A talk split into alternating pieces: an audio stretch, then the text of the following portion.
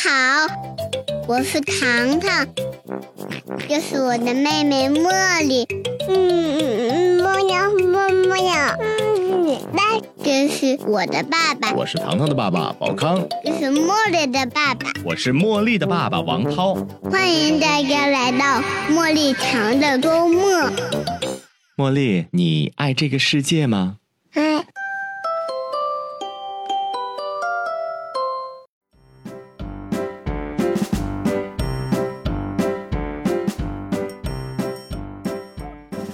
Hello，大家好，欢迎来到茉莉堂的周末，新的一期节目又开始了哈。那这期节目呢，我们特别请到了两位好朋友啊。当然也是两位爸爸，然后一同来和大家聊聊一个非常有意思的话题——我做爸爸的那些年。那我们先介绍一下这两位好朋友哈。首先呢，是一位非常专业的烘焙师啊，然后他除了做烘焙师之外呢，也自己在做音乐，做一些有声书后期方面的内容。他家里的小朋友哈叫乐乐，是一个小男孩，已经五岁了。欢迎乐乐。的爸爸泡芙，Hello，大家好，我是泡芙。嗯，然后另外一位好朋友哈是，哎，他的这个这个自我介绍哈会非常的带感，因为他的主业呢并不是说是一个什么样的行业，他的主业是为老婆和孩子做饭。而副业呢就有很多了啊，首先是非常成功的一位投资人，其次呢，他现在也在进军有声领域哈，有声书的主播。那他呢有一个哎大一点的女儿妞妞，还有一个月哈就到十四周岁了。欢迎妞妞的爸爸千十四。大家好，我是千十四。嗯，哇，两位哈，我们放松一些哈。那那咱仨哈，其实加起来，你像我当爸爸已经三年了啊，三年多。然后呢，泡芙是五年多。然后呢，哎，最最有经验的就是千十四啊，十四年了，接近十四年了。所以，就是你们两个是怎么觉得说爸爸的这个角色的？就是你们给到孩子的，或者说你们觉得爸爸的这个角色，它意味着什么？谁先来说说？老大哥先说吧。这个千十四。好，我们听一听。爸爸对于孩子意味着什么？我觉得首先是依靠。嗯。就是可以信赖的，就是在这个世界上最可以信赖的人之一。我们说之一呢，因为还有妈妈。嗯，就是妈妈的功劳是，就是我在我的认知里面，就是包括去看一些书啊，呃，一些信息啊，一些文章啊，呃，就是妈妈其实是给孩子安全感的。那爸爸的爸爸的作用其实是给孩子树立规则意识。嗯，也就是说，呃。孩子永远都离不开我，因为他最开始的时候是跟妈妈在一起，在妈妈的肚子里，然后跟妈妈一起开心，然后不开心什么的，妈妈一些情绪他完全都能感知得到。嗯，但是爸爸没有，所以所以在前他出生之后的前两年，其实他是对爸爸的存在的感知是比较少。嗯，但是当他超过两岁到三岁左右的时候。爸爸的这个形象在他的心里逐渐开始强化出来，那这时候其实爸爸需要在他那边建立的一个是给他更多的安全感，另外一个就是给他建立一些规则意识，比如说呃哪些事情可以做，哪些事情不可以做，比如说哪些事情是比较危险的，哪哪些事情呃就是需要去怎么样去理解。爸爸其实给到的是这样一个形象，嗯。好，这是我对爸爸对孩子意味的，嗯，什么的一个理解。对对，就是说更多的去帮助孩子确立一个规则意识，对吧？这个是是比较理性的一个形象。嗯，特别好。那泡芙呢？泡芙怎么想的？啊，确实啊，我听了之后茅塞顿开啊，不愧是投资人啊，学理科的啊，就是逻辑感特别强啊。我可能是因为我职业原因吧，我我的理解就是更多的是陪伴啊，因为我们家是小男孩，嗯，我平时经常跟着他去轮滑呀、踢球啊这一类的，就是更多的是做朋友，嗯，呃，然后更多的是呃让他去。啊，把他所所思所想啊，跟我多多去交流，多多去说，啊，然后我也会经常问他一些问题啊，然后有些时候我会给他钱，让他去帮我买买东西啊，比如说之前我我们在外面玩的时候渴了，然后我就会啊给他拿五块钱，我说你去帮我买瓶水啊，然后这样的，嗯，我的理解是这样的，真的啊。规则这个事儿确实，嗯，茅塞顿开啊。之后我也 这块注意一下啊。就就是可能现在这个阶段啊，还没有到说给孩子一个很明确的规则意识的时候啊，还是说现在孩子长大一点了，能当一个当一个这个这个锻炼的机会，给孩子去帮着你去买一些什么东西，或者他自己想买水了，让他自己去尝试着做一些呃社交的这种沟通，对吧？嗯，对对，嗯。哎，其实刚才泡芙讲到的这个点哈，我不知道你俩小的时候有没有这个经历哈。刚才泡芙说经常让孩子去啊买一些东西，我突然回到了我小的时候，我爸爸经常让我去说，哎，下去帮我买盒烟去，然后或者去那个帮妈妈去打打打点醋去，或者是买瓶醋去，或者怎么样的。你们小时候有这样吗？有，我当时就是经常帮，呃，经常就给我爸去啊，那个打啤酒啊，换啤酒，不能说是帮啊，应该就是直接的、很了当的，啤酒瓶子一放，给我换啤酒。然后你就你就搬着那个大筐就开始去了吗？那多大呀？嗯，多沉呐？还好那时候一般他我爸酒量小，你知道吗？他也就两瓶 啊，然后哦，好吧。千十四呢？你小时候有这样吗？我我有，但是我我只我只是记得有。那你想，作作为一个男孩子，小时候谁基本上都会帮家里做些事儿嘛？啊，是的。其实刚才我们在聊的这个话题哈，我自己在这三年的过程当中，哎，我真的就感觉说，呃，爸爸的这个角色哈。多了一份一个起一种责任吧，这种责任可能说起来很大哈，我把它具象一点，就比方说咱们平时都开车，然后开车的话，比方说遇到加塞儿啊，或者是一些不文明的什么行为，或者是哎一个前面巨慢的人，我们就有路怒症是吧？然后可能会脱口而出一些经典的国骂啊，就是。你你俩应该会吧？出口成章，应应该 嘟嘟是吧？对对对对，就是一些经典的这个国骂。但是呢，就是自从有了孩子之后，尤其是在拉着孩子的时候，我就特别特别的小心，特别特别的注意。为什么？是因为康师傅的女儿啊，我拉着康师傅的女儿，我们在在开车的时候，然后。就是因为路怒，我就脱口而出了两个字儿，然后结果他女儿就学会了，学会了之后回到家里，跟他的奶奶就开始说这两个字儿，然后 然后尴尬，对，然后宝康在跟我转述这件事儿的时候，他说就是因为你那个怎么样，当时我就觉得啊，我说简直太抱歉了，然后我不停的那个去去找这个糖糖，然后跟糖糖去解释或者什么的，然后宝康说你不要解释了，你你那个越解释越加深他的印象，就。淡处理啊！我说那好，然后不停的跟宝康还有他媳妇儿，然后还有这个奶奶在就是道歉。后来我有孩子了之后，我就老想这件事儿。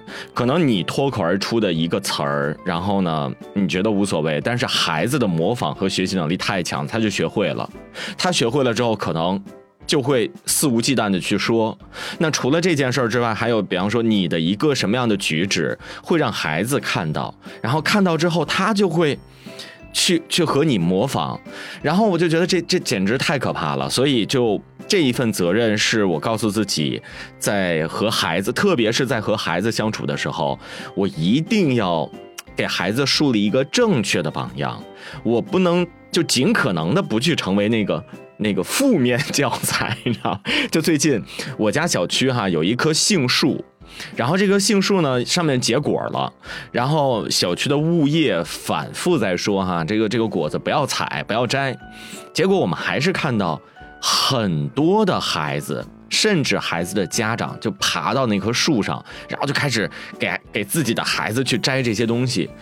哎呀，就当时我就在想，你说你怎么教育孩子说这些东西是不能摘的，他们是观赏植物，大人还在那儿帮忙呢，对吧？就是这些这些小的事情，就是给到我的一个感觉是，呃，就当了爸爸之后，自己的行为更检点了，更注意了。你们你们有没有这种这这种想法？就是或者说，就是这种这种转变。嗯，怎么说呢？以我个人来说啊，其实，呃，我觉得我，呃，在就是，嗯、刚刚说的摘东西这件事情上，我觉得我有所收敛啊。这个原来是经常 摘这件事情，呃，原来也倒不是啊，一般因为啥呢？之前我们做餐饮的嘛，就经常不忙的时候，然后就经常会啊撸串儿啊，嗯那种文玩嘛，嗯因为会去摘一些那种啊看桃啊，回来嗯去、去弄一些核桃仁儿啊，就那种那种盒儿，然后就玩儿。然后平时可能也会帮着朋友去收集一些，因为毕竟大家都在都在去摘，你你要是去晚了就没了啊。然后有这样的一个心理，呃，然后呃，自从我儿子啊、平时我们在一起出去的时候，我就比较克制这点了。然后因为啥呢？就担心的是，因为我之前看到过有别的小朋友，嗯因为我们做餐饮的接触的小朋友也比较多，嗯他来了之后呢，他也不问你啊，就直接就奔着柜台就去拿啊，打开就吃啊。然后他家长呢也挺理直气壮的，就说给你钱就可以了。然后那个时候我还没有还没有孩子啊，嗯那个时候我就觉得就对这种事情比较反感。然后到后来我有了我儿子之后，然后我对这件事情就就说实话，你你你所反啊你所反感的东西，其实你会更加在意。嗯然后我就担心这种事情影响到我儿子，然后所以说，每次出门的时候，就像刚刚我说，尽可能的让他去买东西付钱，让他对这个钱这个事情啊，就是交换呐，因为毕竟嗯你要想得到，你就要付出嘛。然后我们就啊，跟我儿子一直都灌输说，你得到任何的东西都要付出代价啊，你去嗯买东西的时候一定要给别人钱啊，你不给别人钱是绝对不能碰的啊，那不是你的东西。啊、嗯然后因为这个点，然后就是说，嗯，我到外面去 摘那个树上的那些看桃儿啥这种事情就没了。嗯嗯，开车的这件事情，说实话啊，呃，之前真没注意啊，因为我的啊，但是啊，虽然我路怒这事儿没有啥太大注意，但我开车更稳了嗯嗯啊。我身边的现在的好多朋友都跟我说，哎，你你是多少年的司机啊？老司机啊，你开车特别稳呢。我说，嗯其实我内心的潜台词是，因为没事拉着我儿子太多了啊，在车上，我媳妇儿、我儿子。就我们家没别的亲，没有别的兄弟姐妹了，嗯。真的要是我我不小心，可能就就没有结果了，嗯。没有之后的什么事情，所以说就呃现在更加惜命了，更加小心一点，是这这是真有的。嗯。确实是呢，我我我是有感觉的啊，因为就是比如说去一些去一些景点啊，我其实，嗯，你你这么说的时候，我突然想起来，就是我我女儿在三年级的时候，我们大家一块儿出国去玩儿，然后那一次是带着孩子的姥姥一起去的，嗯。然后然后去到一个景点儿的时候，那那景点上面写的是 no camera，嗯。就是不要照相。嗯。然后呢，你知道，其实素质低的人哪儿都有，不光是就是咱们国内有，嗯。国外其实也有很很多人不守规矩的，就是上面写着不能拍照，然后还是很多人拿相机出来拍照。然后那会儿呢，因为景色很漂亮，就是我我我 我丈母娘也想。拍嗯。然后呢，然后就就跟我说，哎，说那个，你看他们都那个拿都拍了是吧？拍照，说啊嗯。咱们也拍吧。嗯。然后，然后当时我就我就跟我丈母娘说，我说他们拍不代表可以拍，就是嗯不能因为他们违反了，我们也去违反。嗯而我说的这句话，就深深的印在了我闺女脑子里，嗯，就是不是说因为这件事情是错的，但有很多人去做，我就也可以去做。嗯就是他首先会去看做这事儿对不对，如果不对的话，不是因为有人去做，我就可以去做。哎，我真觉得所以这一点其对，就是你说的这一点啊、给到孩子的那个印，就是，呃，就是他在在在不经意间就记住了这样一个非常关键的点，不是说为什么会有那么多的从众效应，还不都是因为其他人做了我也能做，不去管这件事儿到底应不应该去做嘛，对吧？但是孩子从三岁的时候就接到这样的一个点，我觉得真的特别棒。三年级，对，呃，三年级，sorry，三年那个意识，对，三年级就接受到这个点，真的特别棒。而且我觉得，就是你在不经意间就把这个东西给到孩子，这就是一个无形的教育，对吧？对，嗯，真的特别好。哎呀，那我们也其实能感觉出来哈，我们的两位爸爸千十四和泡芙哈，都是呃非常非常会。会有自己想法，然后也会有带娃的一些实践活动的哈，两位好爸爸。那你们平时能不能和我们分享一下，就平时自己带娃一些诀窍哈？就是有没有什么诀窍？就这件事儿呢，可能说家里的其他人孩子都不愿意跟着干，但只有跟你愿意，有没有这样的？我为我为什么说没有呢？是因为我其实是一个是一个挺失败的父亲。你你不要觉得我刚才跟你说那些例子好像我我很成功的，其实其实我觉得我我百分之七十，至少百分之七十是失败的。为什么呢？就是就是我之前我跟我老婆两个人，其其实我们是。从孩子小的时候，就是包括就是父母啊、岳父岳母帮我们带孩子的时候，我们就坚持每天晚上孩子跟我们一起睡，就是每每天我们下班回来之后就自己带孩子的。嗯，那样的话，其实呃，我们对孩子的影响会大一些。嗯，然后也会让就是呃父母这一辈的人能够轻松一些。嗯，所以呢，所所以就是嗯，在这种情况下，我们会对孩子有一个。比较统一的认识，不管是要求上边，还是还是比如说指导上边，嗯，然后但是但是我们后来发现了一个问题，是什么问题呢？就是首先我们两个是保持一致的，嗯。但保持一致的同时，就是如果是严格要求，就同时都严格要求。你知道，小孩其实他在意识方面没有形成的时候，或者说习惯方面没有形成的时候，他是他是很难接受的，因为学习本本身就是一件逆人性的事儿。嗯嗯，就是我我跟你说一个，就是我闺女她在学钢琴的时候，她其实是从四岁就开始做这个音乐启蒙的。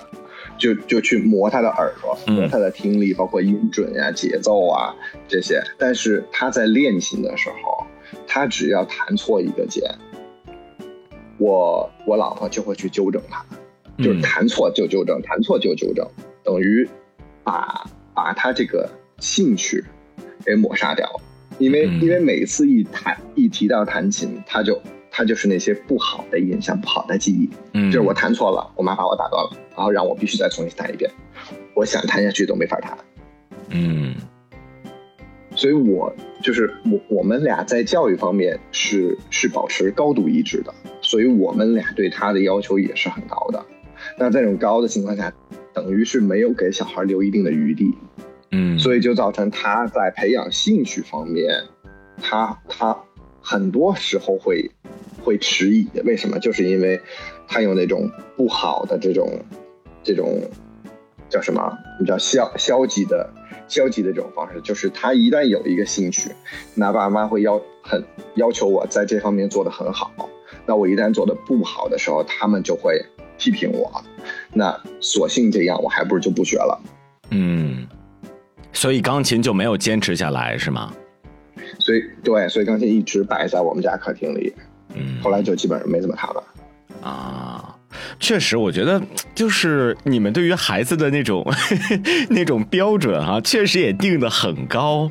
就是这这个标准，难道不应该是循序渐进的吗？No，我告诉你，就是真的真的，你要去培养小孩子的兴趣的时候，嗯，你就不要给他定标准，因为那是一个兴趣爱好。嗯，就你喜欢就好。对吧？你喜欢就好。他喜欢，如果他喜欢，他会给自己要求的，他会要求自己去做好的。嗯。所以你作为父母，你就不应该去去要求孩子。嗯。如果你培养的是兴趣爱好的话，你就不应该有标准。但如果如果说这个东西可以为了你以后入学或者那个小升初有帮助，然后。孩子自己也明白也同意的话，这时候你再有标准，因为你们已经达到达到一致了，在这一点上有共同的目标了，是吧？共同的目标，嗯，对，对。但如果是兴趣的话，不要不要有标准。所以这也是你们血淋淋的教训，是吧？是的，所以你记得之前之前在节目里的时候，你说过你和飞嫂嗯对孩子要求很高的时候，我说了一句，我说你们俩以后会后悔的，记得吗？嗯其实我说的就是这个意思。嗯。哎，其实现在，对我我我其实想想跟着说一点什么，就是，呃，你像现在虽然女儿没有说其他的什么兴趣爱好啊，她现在唯一感兴趣的就是呃这个这个呃涂鸦，不能叫画画，就叫涂鸦。对于颜色可能有一些认知了，然后每次她在画的时候，就是不管她画的是啥，我就觉得哎，我说这个颜色搭配还挺好的，哪怕就是看起来哈、很不规整或者怎么样的。然后呢，像像女儿她最近在听那个英文的儿歌，然后她也会自己跟着唱。然后我其实之前就每次她发音不是特别准的时候，我就想去纠正她一下。然后后来我媳妇儿说：“你不要纠正，因为你纠正纠正的可能孩子就会受挫嘛。那受挫，所以就就一点点的那种兴趣就失去了。后来我就觉得啊、我说那就别了，就让孩子先享受这个东西，他得先爱上，然后他知道，就像你们说的，他可能说对于一个诉求有了一定的认知，然后呢，我们和孩子一同努力，帮助他达成这个诉求，这个时候其实就没有什么冲突了。对吧？我觉得这是一个特别好，对，特别好的点。就是你要等呃他来向你求助的时候，对，你再去帮助他。对对对，哎，其实这一点哈，也是我我刚才就是我在说爸爸意味着什么，意味责任。其实还有什么呢？就是可能爸爸是那个站在背后的那个底儿，或者是那种底气，就是有什么我我我觉得搞不定了，鞋带系不上了啊，很小的事儿哈，可能或者说我想要这个成绩提升了或者怎么样的啊，后面始终站着一个人去去给他鼓劲儿，或者去帮助他，我觉得。我个人觉得爸爸是干这个的，嗯咋说呢？就听完你俩说完之后，我就我我怎么感觉我没有这障碍呢？嗯，就 是为啥呢？可能是还是，你看我媳妇儿是学画画的啊，嗯然后我是，呃，我我现在是一直在做餐饮烘焙这块儿，也、嗯而虽然我我学也是学理的，但是我我感觉我不是个理工男啊，嗯我想事情一点一点不规矩。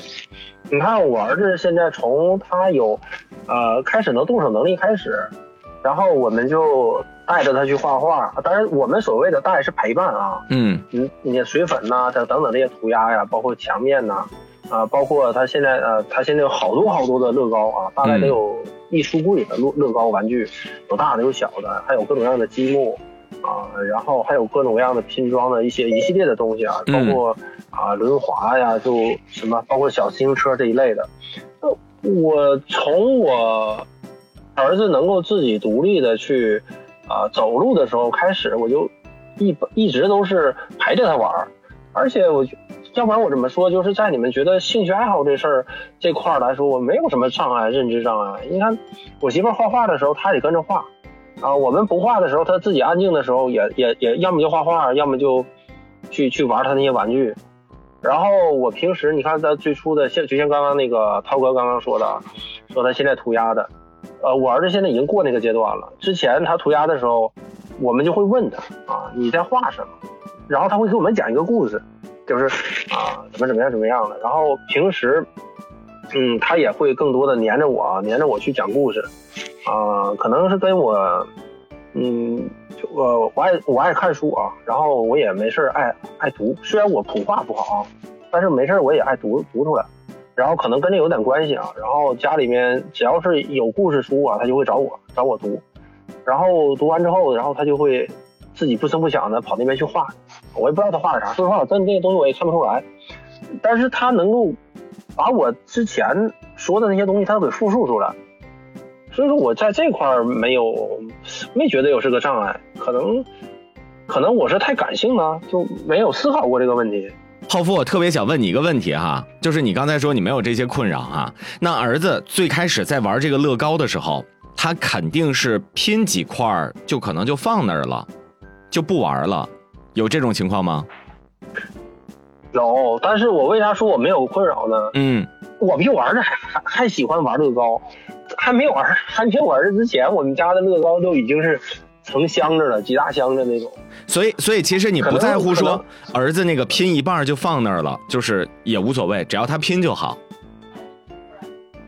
对对，要么就所以说之前呃刚刚刚我只能说呃二位给了我一个前车之鉴啊，给了我一个警醒啊，未来不要把我现在这个状态变成有规矩的、有要求的。哎，我就我就我为什么刚才问这个乐高哈？虽然我没没给女儿就是开始乐高的这个这个内容，但是我们现在在会做一些拼图，就比较简单的，像呃三十二块的或者是四十八块的吧。现在已经最难的到四十八块的，就是拼拼这个拼图。我女儿呢就就会拼一块，比方说新的拼图，她会特别有热情。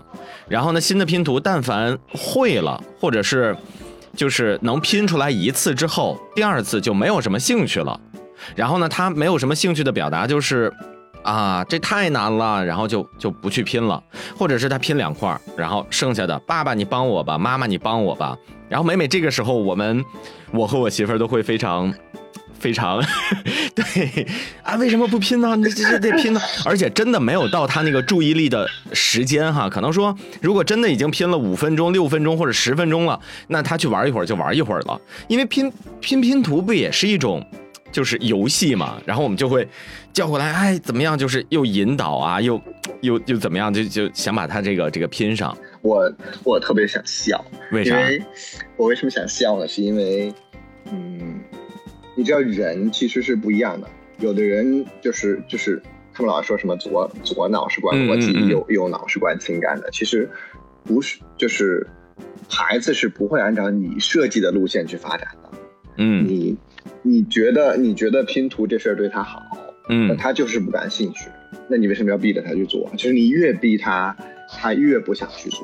不，你是你就不不不，不是这个逼他去做，你知道，就是可能说在他的玩具柜里边说，哎，爸爸想跟你玩点啥？你想你想跟爸爸玩点啥是吧？然后他啊那拼图，他自己选的拼图，然后拿出来之后打开了，可能有几包，然后从那个最简单的可能就六块，那你想现在这个孩子六块他直接就拼上了，他就很开心。然后呢，那我说那你你简单的已经试过了，我们来点难的。哎呀不行啊，或者怎么样的，就就反正是这种情况，就是他没有什么兴趣的。其实我觉得我还没有说死乞白咧的非要说，哎，你必须得来，你必须得整，这这对你有好处。我跟我媳妇儿好像还真没这样，都是她会感兴趣的东西，然后呢，好像这个三分钟热度就走了。然后我个人觉得三分钟热度这件事儿是一个特别不好的一个点，我们希望能够引导他对一件事儿，如果你喜欢，你就要稍微的执着一点，或者你至少把它完成。对，就是是这样，所以我们会有会有很多的那个纠结。焦虑是吧？，对，其实嗯，其实我我我为啥我觉得我没有这个这方面困扰呢？可能跟我的性格也有关系啊。我对很多的事情就不是那么看重啊。嗯对，然后另外一个我做事情吧，就就用我媳妇儿话说，就太单纯了啊。嗯你就以我玩乐高这件事情为例啊，你说我一个啊，就是啊，就这个啊，年龄比较大的一个人 啊，男人来说，你说玩乐高来说，好像更多的应该是小孩子的事情啊。但是我我媳妇认识我的时候，我就就就挺热衷玩这个东西啊。嗯然后一直也就是嗯嗯，就是你玩不玩儿，我我爱玩啊，你玩不玩，你就我反正是会玩的。然后就刚刚啊，涛哥说的那种拼图也是啊，我媳妇儿爱玩拼图啊，就是我们经常会是，呃，我们我们三个人啊，就是我我儿子还有我媳妇儿，我们三个人啊，各做各的。就是我媳妇儿在那边搞点那个拼图啊，或者画点画啊，我儿子在那边自己去看那个画册，就那个绘本。然后我自己在那边玩乐高，经常会会有这种情况，因为嗯可能在这块儿，呃，就像老人说的，家呃父母应该算是孩子的第一任老师啊。你只要是啊、你自己去坚持做一件事情啊，就特别单纯的、没有目的的那种单纯的去做一件事情，嗯，孩子应该能够能够感受到，我是这么认为的。嗯不过我觉得你说的特别对，呃，是我我其实特别想问王涛老师一个问题啊，就是你有没有让你女儿见过你特别专注的在干一件事儿的这种时候。哎，那不经常见到吗？就是疫情封控在家里边，可能咱们要直播，或者是我要录点什么东西的时候，然后呢，他他有时候他原来没有意识，他会直接很大声的开门进去，然后现在呢，他会有意识，他会问爸爸你要工作吗？我说对，我要工作一会儿。我说我要进屋，你要保持安静哦。他说好的，然后他有时候还是忍不住会打开门，然后那个时候打开门就是他尽可能用他最最大的那个力量把那个门慢慢的打开，然后看一看，甚至会过来冲我笑一笑，但是全程都不再发出声音了。嗯，对，哦，这就是成长嘛，这就是成长。对，就就是就是，其实如果你能让孩子看到你在非常专注的做一件事情的时候，就像泡芙刚才说的，他和他老婆，嗯，两个人分别都在做自己的事儿的时候，这时候在不需要打扰的时候，孩子就会觉得我一人挺没劲的，我也得找一个自己要做的事儿，然后他也会很专注去做去做那件事情。嗯，就就像我小时候，其实我我能回忆起我小时候，比如说我们家什么东西坏了。然后我爸自己把工具箱拿出来，然后自己去把它修好。这个过程，其实我看着我爸修好这个东西的那个过程，我真是挺享受的。嗯，因为因为我能看到我爸在很专注的修这个东西的时候，最后把这个东西修好了，又像以前一样了。这时候其实其实就是我能观察到我爸在很专注的做一件事情，并且这件事情做成之后的那种喜悦的感觉，那种收获，那种收获的感觉。这个其实是一种非常正向的鼓励，对于孩子来说。嗯，哎，前两天哈，我就说修东西这个事儿又又触发了。就前两天，我家的那个吊扇灯坏了，然后呢重新又买了一个，然后就就往上安这个灯嘛，也没叫其他的这个师傅，然后就就我和我岳父一起想办法安，然后我女儿就在跑在在周围哈。跑来跑去就想帮忙，他其实我我明白他的意思，就想帮忙。但是那你要上很多的螺丝钉嘛，然后我们本来这个螺丝钉都摆放好了，然后他跑来跑去就把这个螺丝钉踢得满地都是，然后就找不着了。后来呢，我就当时可能也是有点着急，就我我就让我岳岳母带着女儿去外面玩了玩了，就没让她再留在这儿。然后等她回来的时候，进来的时候第一句话，哎，灯好了。然后就是跑过来，那个爸爸是你和姥爷修好的吗？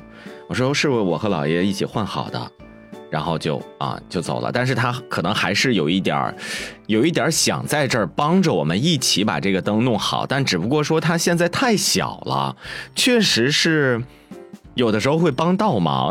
然后，然后你说这种情况，嗯，对我我我我觉得我觉得他。